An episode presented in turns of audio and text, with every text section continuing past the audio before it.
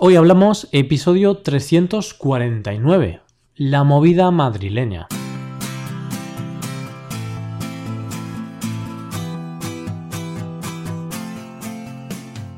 Bienvenido a Hoy Hablamos, el podcast para aprender español cada día. Ya lo sabes, publicamos nuestro podcast de lunes a viernes.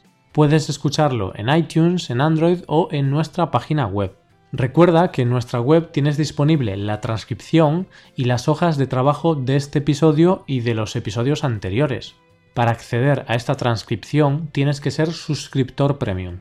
Así que si quieres acceder a todo el contenido premium y además quieres apoyar la creación de este podcast, hazte suscriptor premium en hoyhablamos.com.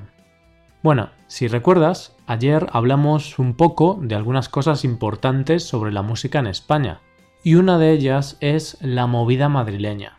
En este episodio cultural de hoy vamos a hablar de este movimiento cultural, de su origen, sus protagonistas y sus características principales. Hoy hablamos de la movida.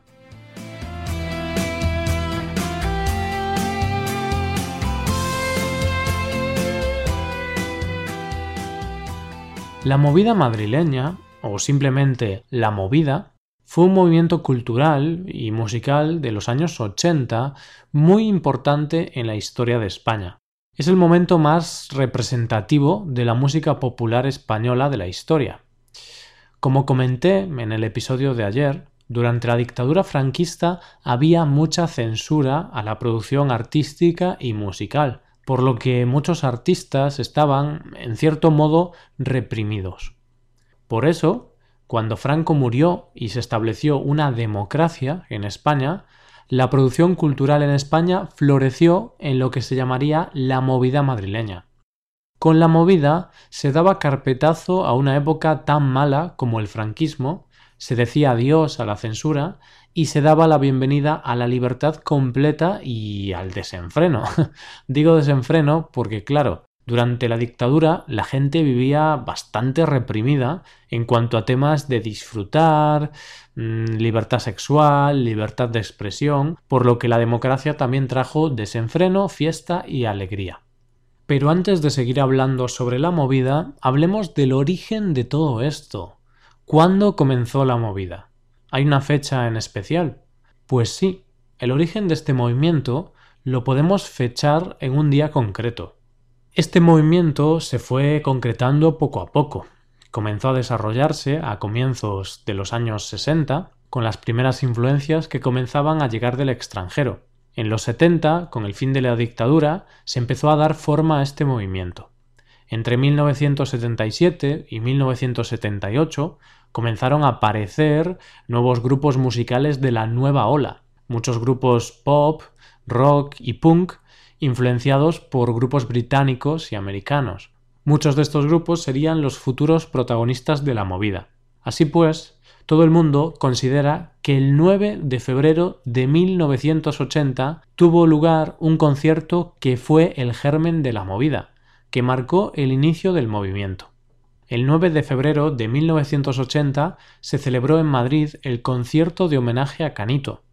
Canito era un músico que había muerto en un accidente de coche.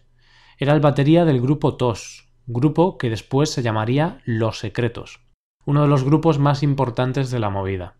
Por eso, sus compañeros músicos querían decirle adiós de una forma especial, por lo que organizaron un concierto de homenaje. De esa manera juntaron a varios grupos que conocían de los locales de ensayo de Madrid y organizaron un concierto muy básico. Ese concierto es considerado como el pistoletazo de salida de la movida, sin que los propios protagonistas fuesen conscientes de ello. En él participaron grupos tan importantes de la época como Nacha Pop, Alaska y los Peamoides o Los Secretos. Un año más tarde tendría lugar otro de los momentos más importantes de la movida. El 23 de mayo de 1981 se celebró en Madrid el Concierto de Primavera, evento considerado como el momento cumbre de la movida. Este evento reunió a más de 15.000 personas en la capital, que participaron en un festival de más de 8 horas con actuaciones de los grupos más populares del momento, como Fahrenheit 451, Alaska y los Pegamoides, Mamá, Los Secretos o Nacha Pop, entre otros. Vale, ya te he explicado un poco qué fue la movida y sus fechas más importantes. Pero, ¿por qué fue un movimiento tan relevante? Primero, por lo que he comentado anteriormente. La movida supone un punto de inflexión en la sociedad y política española. Es un punto de inflexión entre la antigua sociedad franquista y la nueva sociedad democrática. Por eso, este movimiento también tuvo bastante apoyo político, para poder mostrar la imagen de la España moderna y libre. Además, este movimiento no solo fue musical, sin duda, la música fue una parte muy importante de la movida y fue la parte principal, pero también se produjeron muchos estilos nuevos y distintos contenidos en el cine, los cómics, la literatura, la prensa o la televisión. Vamos, que fue un movimiento integral, que tocó todas las ramas de la producción cultural. Por ejemplo, varias radios, como Radio España o Radio Juventud, fueron los medios de difusión que permitieron dar a conocer a todos los grupos protagonistas de la movida. También se publicaron fanzines, una especie de publicaciones en papel bastante breves que hablaban sobre los grupos y los eventos.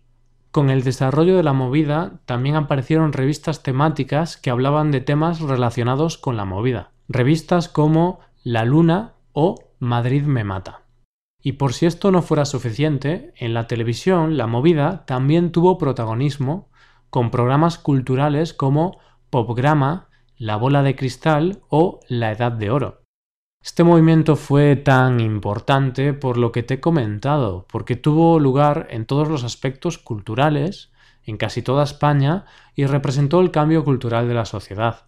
Representó la época de la despenalización de la homosexualidad, y de su nacimiento como revolución sexual, la venta de anticonceptivos, el nacimiento del feminismo, el laicismo en la sociedad y el uso de las drogas. En definitiva, el nacimiento de una nueva sociedad. Aunque se habla de movida madrileña, en realidad se inició en Madrid, pero se propagó rápidamente a las principales urbes españolas como Barcelona, Bilbao, Málaga, Valencia y Vigo por lo que muy a menudo nos referimos a ella diciendo solo la movida. Otro tema curioso a tener en cuenta es la calidad de los grupos y cantantes de la época. A veces se critica la movida diciendo que la calidad de los músicos era bastante mediocre.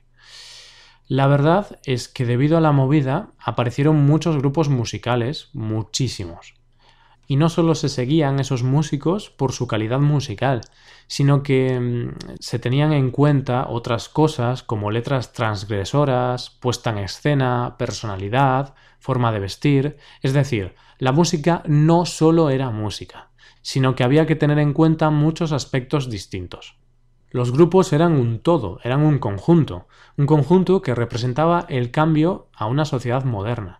Por eso, hay algunos grupos de la movida que los escuchamos hoy y podemos pensar que sus letras o su música es mala, pero para aquella época era algo muy innovador y transgresor, por lo que es normal que hubieran tenido éxito durante esa etapa. Pero bueno, también hay que tener claro que al aparecer tantos grupos nuevos, pues algunos quizá sí que eran un poco malos. Pero eso ocurrió en la movida y también ocurre ahora, ¿no? porque actualmente hay algún cantante o grupo famoso que tiene una calidad musical ah, un poco deplorable. En los próximos episodios de los lunes hablaremos de los grupos musicales claves de esta época, como Los Secretos, Nacha Pop o Loquillo. Aquí acabamos por hoy. ¿Conocías esta época de la música española? ¿Qué te parece?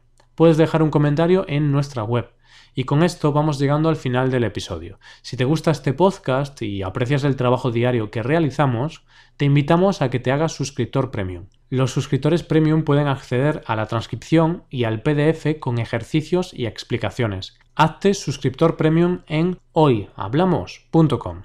Muchas gracias por escucharnos. Nos vemos en el episodio de mañana, donde hablaremos de noticias en español.